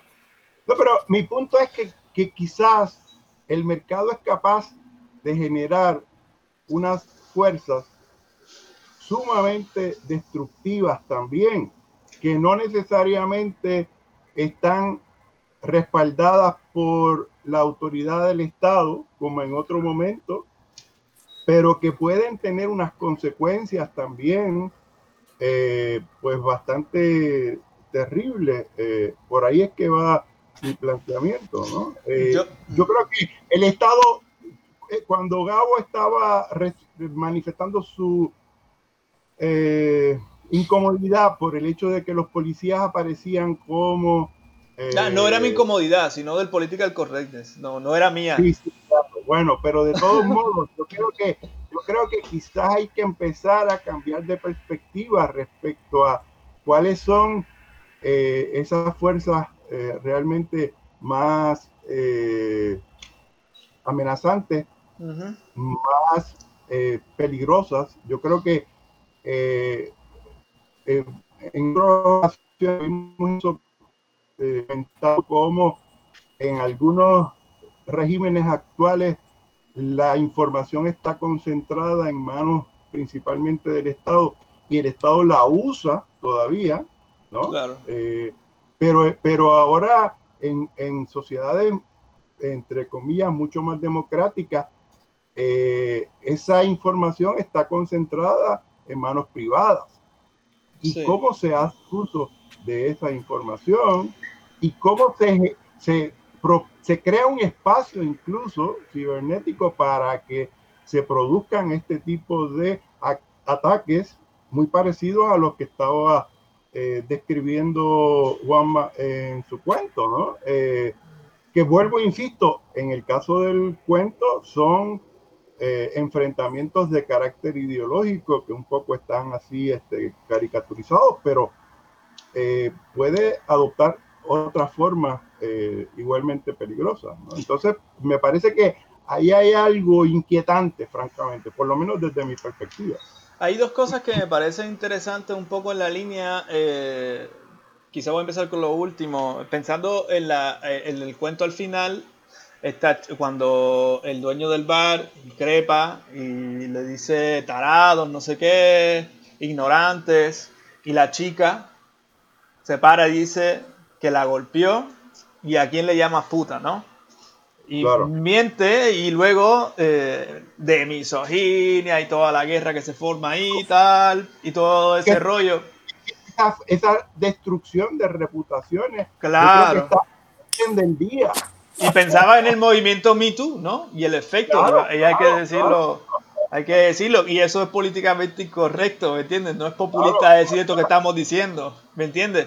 Pero, obviamente cuando empiezan a revivirse asuntos que, que yo que reconozco y todo ese rollo, pero imágenes de gente de los 70 y de los 80 y tal, y toda esta historia, y que no estuvimos allí, que no sabemos, pero como decía Juan Manuel, que se responde ahí a la ligera, que se hace el hashtag, ni siquiera que se contesta o se apoya o no una con un simple frase, ¿no? Ya crea grandes problemas. Eso por un lado. Y por otro, eh, una cosa que tú decías, y yo creo que las fuerzas del mercado, y pensando quizás en cómo la información circula y en esta nueva sociedad dominada por el mercado, eh, leyendo un poco eh, sobre la historia del pensamiento económico, si hay una cosa que ha definido el pensamiento económico desde Aristóteles y Platón hasta la modernidad fue que funcionaba para la búsqueda de la felicidad, ¿me entiendes? ¿Cómo hacer una sociedad más feliz?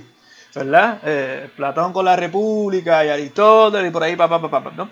Es bien interesante porque en, el, en este relato, como dice Juanma, bueno, el tío se monta al final, le destruyen el bar, pero se monta una, una franquicia McDonald's y ahora pues, pues ganaba más de lo que ganaba con el bar. Pero él dice que era feliz en su trabajo, ¿entiendes? Eh, eh, eh, él es un emprendedor que descubrió la felicidad en el trabajo que tenía del bar de los misántropos. Él no le interesaba ser rico, él ya quería decir, llegar a fin de mes. ¿Me entiendes? Ahora tal vez no soy rico, pero soy un tipo más acomodado. tengo un McDonald's, las fuerzas del mercado destruyeron mi bar, pero soy un tipo exitoso, un empresario exitoso. Pero, eh, pero era feliz en el bar de los misántropos. ¿Me sigue? Ha vuelto, un bar, ha vuelto a ver ha vuelto a ver a todos los que le destruyeron el bar. Claro, sí. Eh, pero ni siquiera lo reconocen. ni siquiera lo reconocen. Un, bar, un bar de clase mediero. Profesores, profesionales, estudiantes. Eh, que eso también me parece, ¿verdad? Bien interesante. Juanma, no sé si comentan por allí. no, bueno, que son 10 páginas, no, no, no sé qué más vueltas les puedo dar yo que las que, en las 10 páginas. Pero lo que hablaba recién con el tema del mercado, el, asunto la otra, vez, la otra vez hablaba yo con un amigo que, que, es sociólogo y que trabaja para estudios de mercado y trabaja para una agencia publicitaria. Y me hablaba de que, porque está, ya está estresadísimo trabajando para, para el tema publicitario, porque me hablaba de a propósito de lo que hablamos del mercado, que por último, si a ustedes los periodistas se, se atienen a los hechos, o sea, su, su, su, mundo objetivo del hecho. En cambio, la publicidad es netamente lo emotivo. Y me acordaba de cuando recién hablamos, cuando nosotros llegamos a Barcelona del año 2011, había sido justo poco tiempo antes del movimiento de los indignados. Sí que fue un movimiento que surgió con, con, con, con el, el, el, movimiento los anticapitalistas, todo el tema en España, eso fue en Cataluña, después fue más grande en Madrid y todo. Pero si te acuerdas, Gabo, que frente a la Plaza Cataluña, donde fue la, el, el, movimiento de los indignados hasta la manifestación, Ray-Ban colgó un lienzo gigante del puerto de un edificio con una foto de los indignados y una pareja besándose al centro ah, sí, claro. gafas Ray-Ban. O sea, era como está protestando contra la sociedad de consumo y Ray dice, ah, venga, aquí hago mi negocio. Y pone una publicidad frente al, al, al, a la parte más icónica de, en, en, Cataluña, en Barcelona, que fue la Plaza Cataluña, una publicidad haciendo efecto de esto. O sea, si quieres estar contra el sistema, venga, compra ray Era, sí. era, una cosa muy graciosa que después hicieron un recorte, han puesto una foto de Rajoy, me acuerdo, con Zapatero, que hicieron una intervención sobre esa foto. O lo mismo que hace Nike ahora, que, que, que, que sigue siguen haciendo zapatillas, pagando manos de obra baratísimas, pero o sea, haciendo mensajes ultra positivos en, en cuanto a, a, al, tema, al, tema, de la lucha racial o todo. Claro. O sea, cómo, cómo al final eh, el, el, el, mercado o sea, se, apropia de lo que incluso lo, lo, lo, lo, va contra él. O sea, es como ya la, la propaganda, pero en extremo máximo. ¿sí? O sea, como que no sé, como que McDonald's un día empieza a hacer publicidad como para comer sano. Es como una cosa casi medio así. Claro. Eh, del mercado, cómo regula. Y, y, que es lo que, bueno, que yo creo que es lo que eh, Jaime está mirando, que es aterrador también. O sea, el, el China es un país que controla la información de una manera bestial y la represión que eso parece inal, pero esta pseudo libertad también es tan peligrosa que Juan Manuel no se atreve a abrir el Facebook, ¿me entiendes? Eh, y que, y que tiene 16 correos electrónicos para ver sus cuentas distintas y no, ¿sabes? ¿No? Eh, eh, es eso. Y, y, y, lo más triste es que, ¿no? En la sociedad contemporánea el enemigo es invisible. Son unas, las fuerzas del mercado, como la mano invisible de Adam Smith, ¿no? Allá sabes que es el Estado, sabes que es el poli, ya, o sea, no hables con el poli.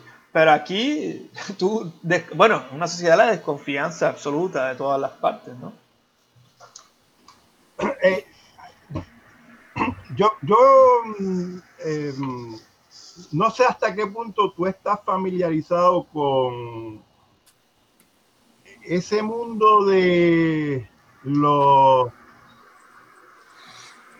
digamos, de, de los negocios eh, que, que, que no, no, se han masificado, no se han convertido en franquicias.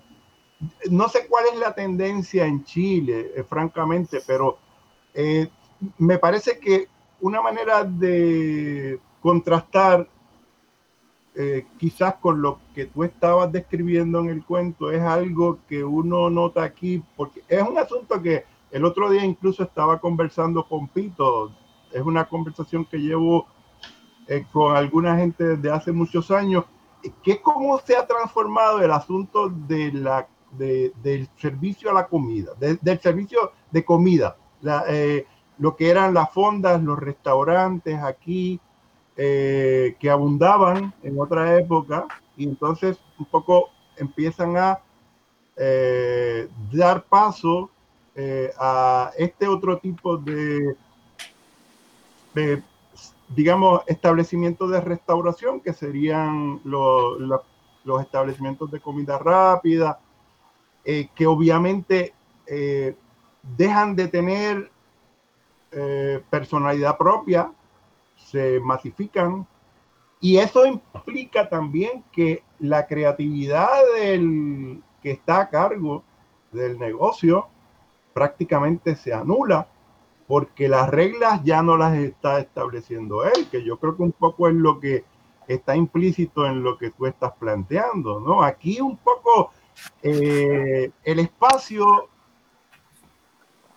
lo eh, regulábamos nosotros mismos y establecíamos las reglas de la convivencia y establecíamos la dinámica, eh, bajo qué condiciones se iba a producir la dinámica y las interacciones, y, pero, pero evidentemente eso mm, pierde vigencia desde el momento en que entonces pasas a formar parte de una franquicia. Yo creo que aquí antes de la pandemia, porque obviamente yo creo que la pandemia lo ha modificado todo, pero antes de la pandemia eh, uno podía notar un esfuerzo por parte de toda una serie de, volviendo al tema de los, eh, eh, Gabriel los llamaba emprendedores, podría ser empresarios también, pero los empresarios que estaban, o emprendedores que estaban tratando de eh, construir sus propios restaurantes, pero imprimiéndoles un sello muy particular para diferenciarse precisamente de esas cadenas como eh, mm, eh, McDonald's. McDonald's, este, Burger King y cosas por el estilo, eh, entonces, eh, me parecía que era una iniciativa interesante eh, porque yo creo que lo que en un momento dado terminó prevaleciendo era la, la proliferación de, esa, de esas franquicias, de esas cadenas de, de, de, restaurantes de comida rápida, ¿no? Entonces, yo creo que una de las razones por las cuales uno sale a comer no es únicamente por el mero trámite biológico de alimentarse, claro. sino que trata de eh, pues, encontrar algo diferente y eso estaba perdiéndose, me parece, de manera definitiva. Por eso te pregunto sobre Chile, porque yo no conozco muy bien cuál es la situación, eh, si se estaba dando eso que tú estás describiendo en el cuento, que era, eh, si no la hegemonía, por lo menos un predominio bastante grande de esas eh, franquicias de comida rápida, y, y, porque aquí se dio ese proceso, y yo creo que se estaba dando una reacción para tratar de empezar a volver a ese establecimiento con personalidad propia, con una oferta eh, distinta, eh, pero creo que la pandemia ha puesto en peligro todo eso y no sé, no, no, no sé, pero me gustaría escucharte sobre, sobre Chile, ¿no? Estaba en Barcelona cuando eso. Sí, no, pero, pero uno va, uno va siguiendo un poco la prensa y yo creo que pasó como, como, lo que estás diciendo tú. O sea, yo creo que hace unos años atrás, obviamente, empezaron las cadenas muy, muy fuertes. Y, pero con el tiempo también el tema gastronómico se ha puesto muy de moda. De hecho, hay bastantes programas de televisión con, tema, con, con concursos Masterchef, unos, una, una franquicias que son, que son mundiales de programas de televisión. Sí. Entonces se ha puesto muy de moda también el tema de la cocina. Entonces, sí, han, sé que han aparecido bastantes locales con, que ofrecen ya un poco más de carácter dentro de su carta o dentro claro. de la misma decoración del lugar. Eh, Chile ha, ha, ha tenido una, una, una, mayor flujo migra inmigratorio que el que tenía antes, entonces también hay restaurantes como de países, está muy de moda, una cosa que, que, que allí en Europa eh, es full y que se ha puesto también de moda aquí, el tema de, la, de los lugares con estrella Michelin y cosas así. Entonces, sí, los restaurantes creo que están teniendo un, un mayor carácter, bueno, cobrando también bastante más. Claro. Eh, pero, pero la pandemia lo ha parado todo. O sea, la, las, lo ha parado todo. O sea, ahora mismo, bueno, en mi pueblo, que es pequeño, que, que si bien cuando yo era niño habían dos o tres locales comer, para comer con una carta que se limitaba a un, a un par de bocadillos y alguna carne con patatas fritas, ahora sí hay muchos más con, con comida peruana, comida mexicana, los, los, grandes clichés de la comida internacional, y sushi, cosas así, y, lo, lo, y bares con música particular y todo. Pero bueno, está todo cerrado. Yo he llegado aquí con todo, todo cerrado. Pero pero sí creo que está volviendo un poquito eso a, a porque también se, se, está poniendo muy de moda el tema de la comida a nivel, yo creo que es mundial. O sí. sea, eh, como se ha, se, ha, se ha elevado a una, a una, categoría como de, de, de, más cultural el tema de, de comer. Pierre Bourdieu incluso lo hablaba en, el, en la distinción cuando habla de, de, de, los campos, el campo legitimado, el campo por legitimar, el campo fuera de, de la legitimación, que es la cultura popular, y en el último eslabón estaba eh, la gastronomía y que ahora se trata con, como con un nivel más, más mayor cultural. Hay mucha bibliografía, tú te vas a una librería y encuentras bastante cantidad de libros sobre comida, sobre restaurantes, sobre fotografía de comida. Entonces yo creo que el tema de bares sí se ha puesto mucho más como, como una especie de vuelta a, a, al origen, pero con una mirada muy comercial también. Tú, tú comentabas ahorita, eh, hacías referencia a Vázquez Montalbán y yo creo que fue de los primeros que precisamente puso su interés, puso su atención sobre la importancia de la gastronomía como un elemento cultural precisamente, ¿no? Y entonces me parece que eh, en ese sentido fue también precursor, ¿verdad? Súper, súper. De hecho, uno lee una novela de Vázquez Montalbán y más que resolver crímenes le da ganas de ir a, comer y a beber. O sea, es, impresionante, o sea, Biscúter, la receta que hace Biscúter este cocinero. Pero lo interesante que tiene Vázquez Montalbán es que, usando la palabra snob, que no es nada más snob que la palabra snob, eh, quitándole un poco de eso, hace mucho juego porque Vázquez Montalbán hace una mirada sobre la comida, no solamente desde el consumo, eh, del pagar por comer, sino hay un tema como de la historia de la receta, de, de, de, de hay un tema de como de, saber de comida no solamente significa gastar en restaurantes, sino saber, o sea, claro. entender que se come en cada temporada. Claro.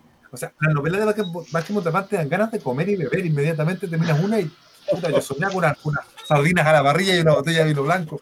Porque, porque es, que es muy interesante lo que hace. Es muy, muy interesante. Yo este le he hecho un pequeño homenaje porque mi hermano prepara ceviche. Y le queda muy bueno. Y en, y en, el cuento le pongo que la receta de mi hermano Guillermo y que está en la receta del ceviche de mi hermano, que lo menciono en el cuento también. Y la otra novela que he escrito también pongo una receta que es de una persona cocinera que me enseñó una receta y que la, y la pongo como parte del texto. Porque encuentro que jugar con el tema de la comida, pero desde ese punto de vista, no, no, no, no tanto, no tanto del, del, del, del uso de, de, restaurantes, que sí lo hace mucho Vázquez Montalbán también, pero Vázquez Montalbán tiene un rollo muy, muy cultural en su comida, y se nota mucho en su texto. Muy, muy. La comida como patrimonio cultural.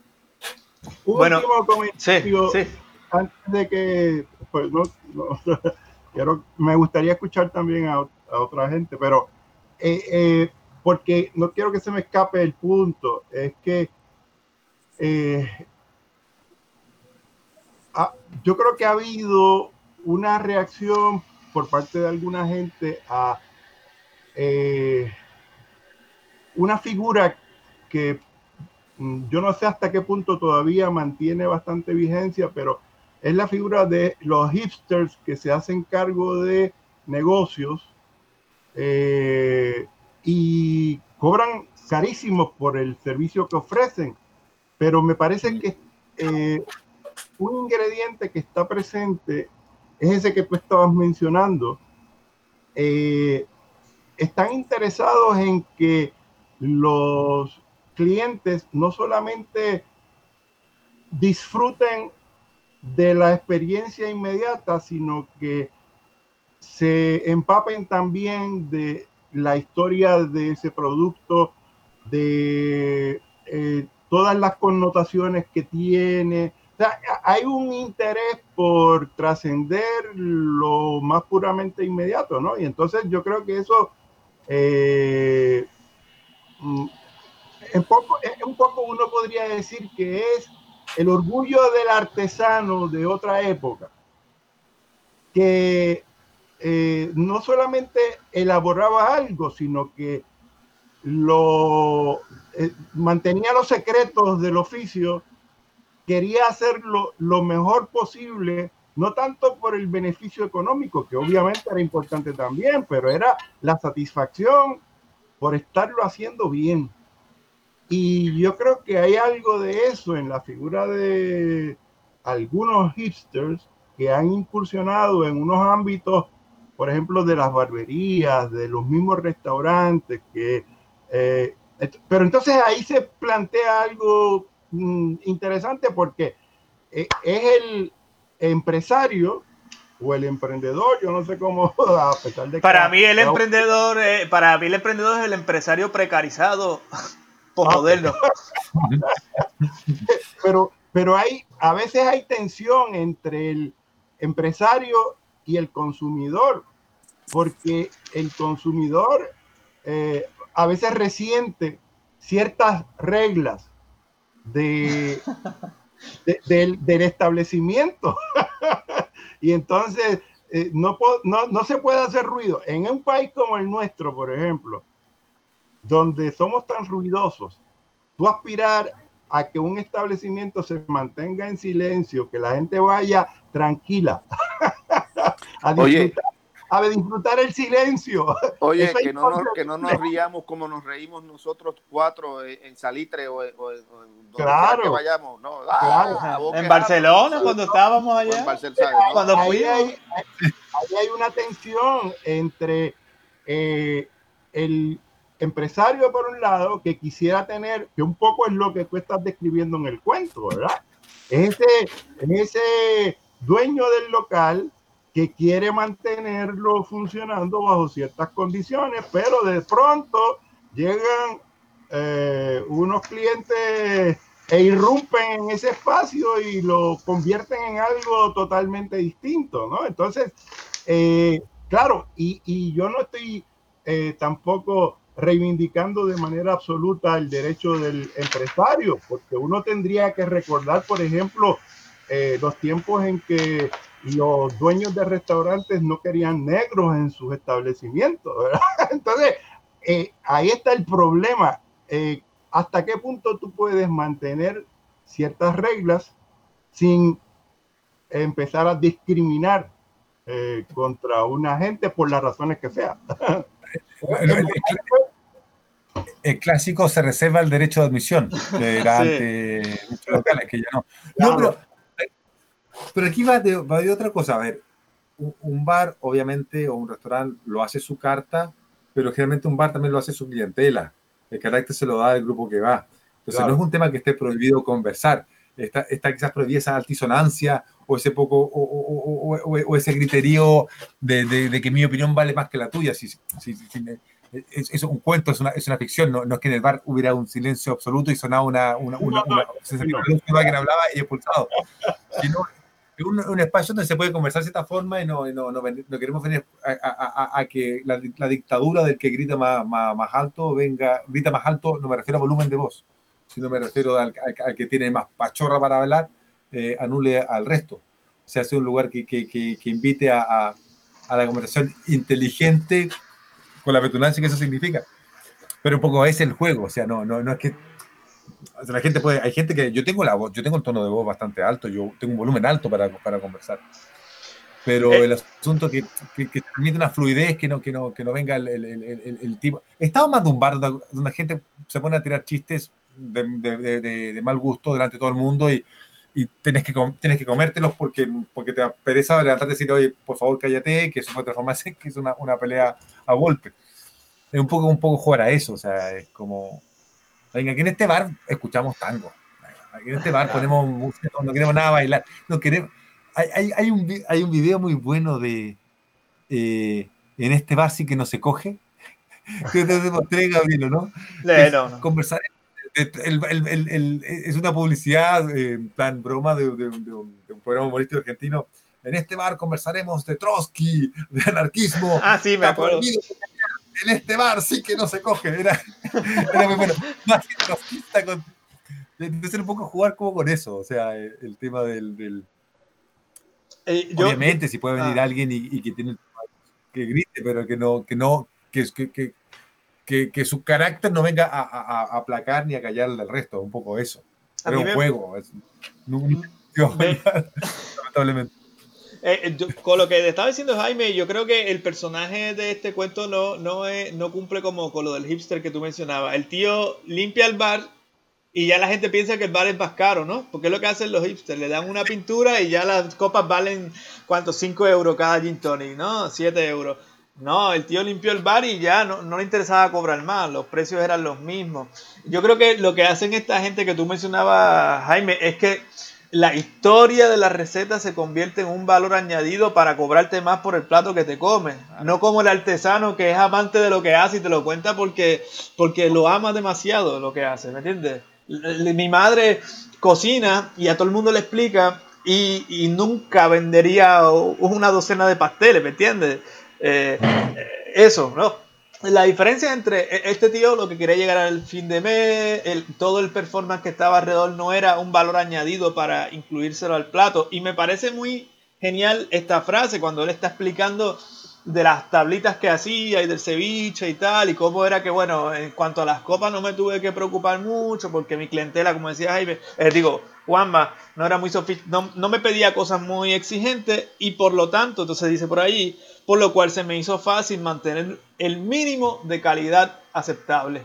Y esa frase me parece genial, o sea, y yo creo que esa es la diferencia entre el bar hipster y, y- una cuestión con más o menos eh, eh, pudor, ¿sabes? El buen trato, nada excesivo, el mínimo de calidad aceptable. Y yo creo que me parece eso genial.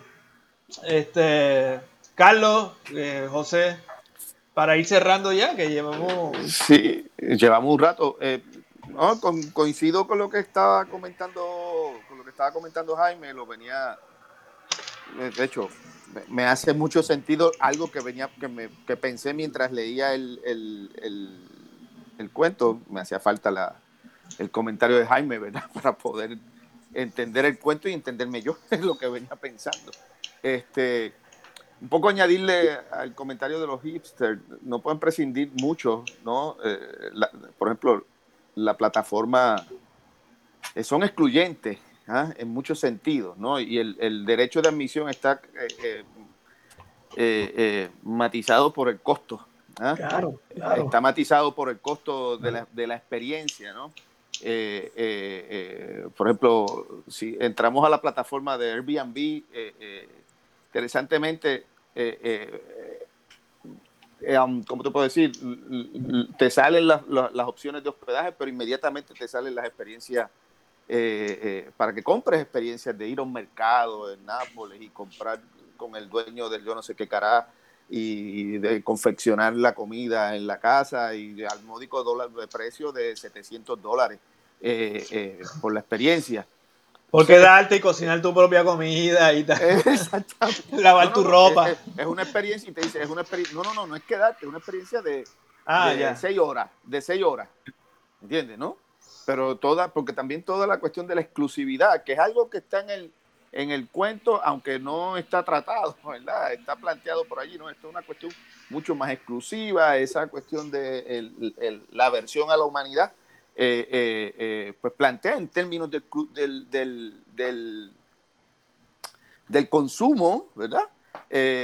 Un, carácter de cierta exclusividad, un carácter de, de sí, de, un distanciamiento que los hipsters se han dado cuenta que tiene un, que, que, es un valor añadido, como tú le, como tú le, le, señalaste, Gabo. Entonces, eso por ahí. nada, felicitar a Juanma por, por, por, por el premio que se ganó. Espero que haya sido de, yo no sé, de miles y miles y miles de euros. Eh, eh, este, este, ¿Verdad? Eh, añorando encontrarnos otra vez en cualquier ciudad del mundo. Tremendo anfitrión en, en, Barcelona. Tuve la suerte de coincidir con él dos veces. y, y, la conversación súper y, la vibra, pues ni se diga, y ahora pues, pues, esta hora y pico que hemos pasado conversando en torno a tu, a tu cuento eh, y a otras cosas, por supuesto, ¿no? A donde, como tú bien dices, 10 cuartillas por donde nos llevaron, eso es lo maravilloso del, de, en este caso de tu cuento y de la conversación. Eh, eh, y de este, no un bar, pero sino, sino una, un programa de radio eh, muy excluyente también. Pero bueno, un placer saludarte, Juan. ¿eh? Muchas gracias. José, ibas a... Bueno, nada, eh, yo creo que lo que procede es invitar a Juanma para esa conversación sobre el tango, que ya Jaime nos había llevado por ahí, o sea que vas a encontrar a un interlocutor, incluso habíamos leído varios trabajos yo recuerdo uno del título, Mal de Tango, no recuerdo el autor, Jaime, si me lo recuerda. Si no, no lo recuerdo tampoco yo. Ah, pero sí recuerdo el título, Mal de Tango, y sí me gustó mucho ese libro y me recuerdo, recuerdo muy bastante bien la discusión. Del, del, sur también existe. Yo quisiera que pues por ahí por ahí tenemos por ahí tenemos sí, no, y que tenemos un tema este felicitarte por ese premio me ya te dije que el cuento me fascinó. Me gustaría que nos hicieran llegar, bueno, otros cuentos que hayas publicado, que con gusto voy a leer.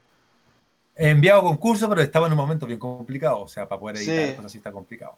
Claro. parado. Sí, sí, sí, sí, pero eh, trabajar en ello, hacer tú siempre volver a corregir, no pararse uno, porque si no eh, se, se fastidia la cosa. Y bueno, ya agendamos para el semestre que viene, ya con estudiantes, invitados y promoción y tal, ya una cosa más formal.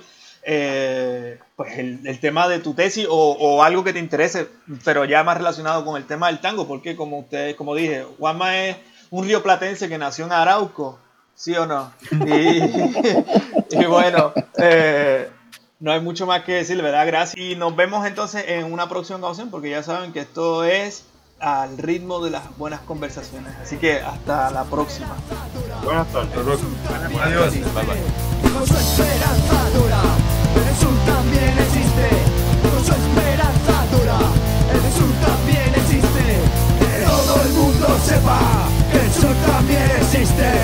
Que todo el mundo sepa que el sur también existe.